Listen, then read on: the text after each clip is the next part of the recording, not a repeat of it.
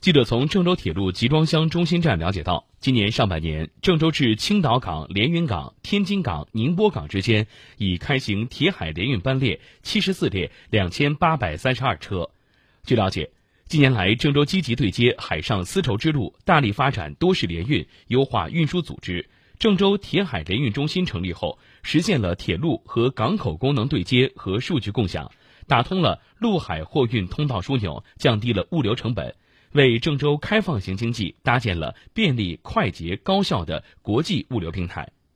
据统计，二零一八年，郑州至青岛港、连云港、天津港、宁波港之间开行铁海联运班列二百零六列，七千五百八十三车。